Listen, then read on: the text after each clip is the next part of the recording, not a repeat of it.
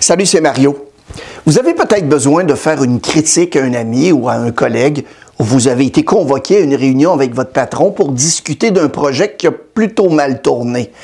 Les conversations difficiles sont inévitables et c'est pourquoi il est nécessaire d'apprendre à les gérer pour construire des relations saines et une carrière réussie. La capacité d'avoir une conversation difficile, c'est vraiment essentiel, a déclaré récemment l'un de mes auteurs préférés, Simon Sinek. Ce que nous verrons aujourd'hui va vous aider à confronter cet inconfort.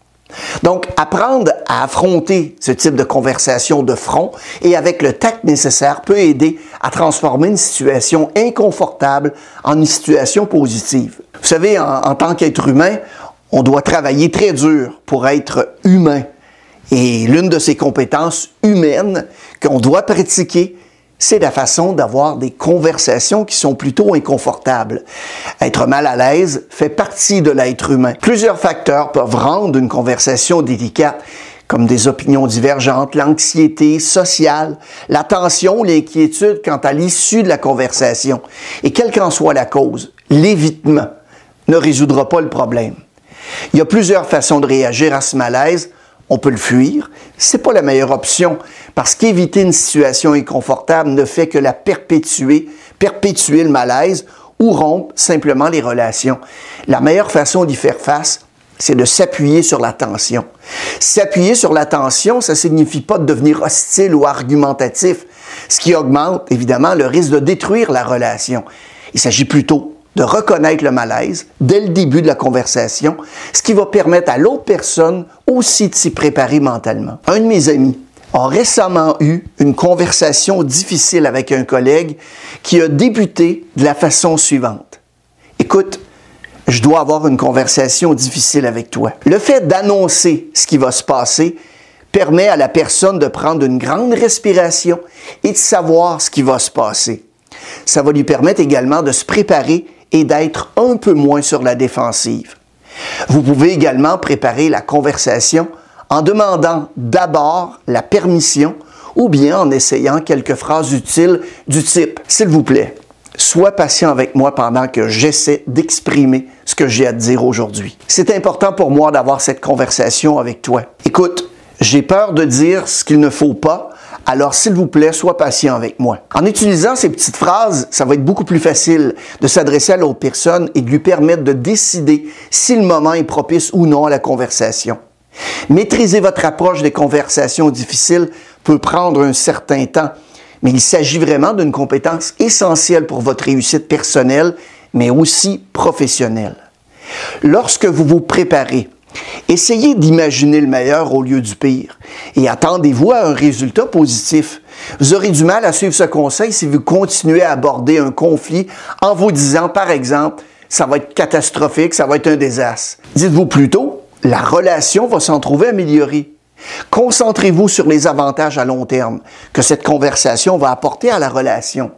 Lorsque vous concentrez votre attention sur les résultats et les avantages positifs, votre processus de réflexion et votre dialogue intérieur deviennent ainsi plus constructifs. En conséquence, vous serez vous-même beaucoup plus à l'aise d'aborder un collègue qui ne cesse de critiquer et de se plaindre ou le subordonné qui ne cesse de fournir des performances insuffisantes.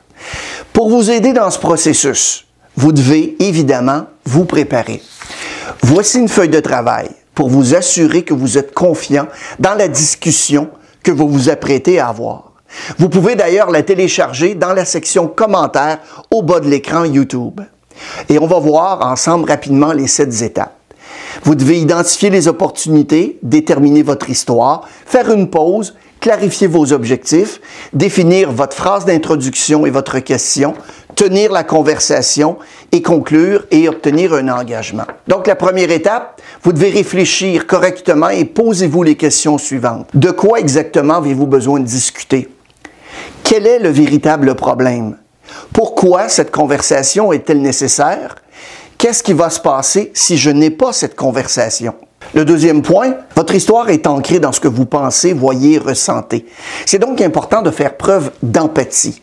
Mais aussi de comprendre vos propres sentiments afin de pouvoir les maîtriser. Une conversation sur les opportunités ne peut avoir lieu sans un esprit ouvert et un comportement calme. Qu'ai-je vu et entendu? Qu'est-ce que je ressens? Est-ce que j'ai besoin de plus de faits avant d'avoir cette conversation? Est-ce que je dois vérifier mes hypothèses, mes préjugés ou mes émotions? Troisièmement, demandez-vous si vous avez besoin de plus d'informations avant d'entamer cette conversation. Devez-vous tenir compte de vos préjugés avant de poursuivre la conversation? Est-ce que l'autre personne est, dans un état d'esprit propice à la discussion? Est-ce que vous devez tenir compte des influences extérieures? Quatrièmement, déterminez ce que vous voulez retirer de la conversation. Donc, ayez des objectifs clairs et communiquez-les à toutes les personnes concernées. Et pour ce faire, posez-vous les questions suivantes. À quelles questions dois-je répondre? Quelles sont les décisions qui doivent être prises à la suite de cette discussion? Est-ce que les personnes concernées ont besoin d'une aide supplémentaire? Quelles sont les attentes qui doivent être clairement comprises? Cinquièmement, la phrase d'ouverture d'une conversation d'opportunité peut vraiment préparer le terrain. Plus vous serez préparé, plus vous vous sentirez confiant et confiante. Ça va faire des merveilles pour calmer toutes les personnes qui sont impliquées vraiment dans la discussion. Je pose une question ouverte qui va donner à l'autre personne la possibilité d'être franche avec moi. Sixièmement, garder l'esprit ouvert et évidemment essayer de voir les choses du point de vue de l'autre personne. Écoutez attentivement sa réponse. Demandez des éclaircissements pour vous assurer que vous avez évidemment bien compris. Vous devez aussi poser des questions ouvertes dans la mesure du possible pendant la conversation. Et septièmement, quitter la conversation sur une bonne note autant que possible et collaborer aux prochaines étapes. Et si des décisions ont été prises au cours de la conversation, assurez-vous que vous les comprenez tous les deux. Et s'il y a des facteurs qui sont en suspens, qui n'ont pas été convenus, faites de votre mieux pour les intégrer dans votre action ou bien les reporter à une discussion qui va être ultérieure. Mes amis, les conversations difficiles sont pas amusantes. Cependant, s'y engager, c'est un ingrédient essentiel d'un leadership efficace et d'une marque de fabrique d'une carrière réussie. En ayant une conversation ouverte, en étant transparent avec l'autre personne sur la valeur que vous accordez à la relation et en comprenant ses intentions et ses antécédents, vous vous ouvrez à des relations beaucoup plus profondes, plus solides dans la vie et aussi au travail. C'est essentiel d'être capable d'avoir une conversation difficile et c'est en l'ayant réellement que vous pourrez vous entraîner, évidemment, à devenir meilleur. Je vous rappelle que si vous désirez obtenir une copie de ce document, il vous suffit de cliquer sur le lien dans la section commentaires YouTube. Merci beaucoup d'avoir regardé les vidéos et n'hésitez pas à la partager avec vos collègues et amis. Abonnez-vous à notre chaîne et aimez la vidéo. Nous publions une nouvelle vidéo environ chaque semaine. Bon succès!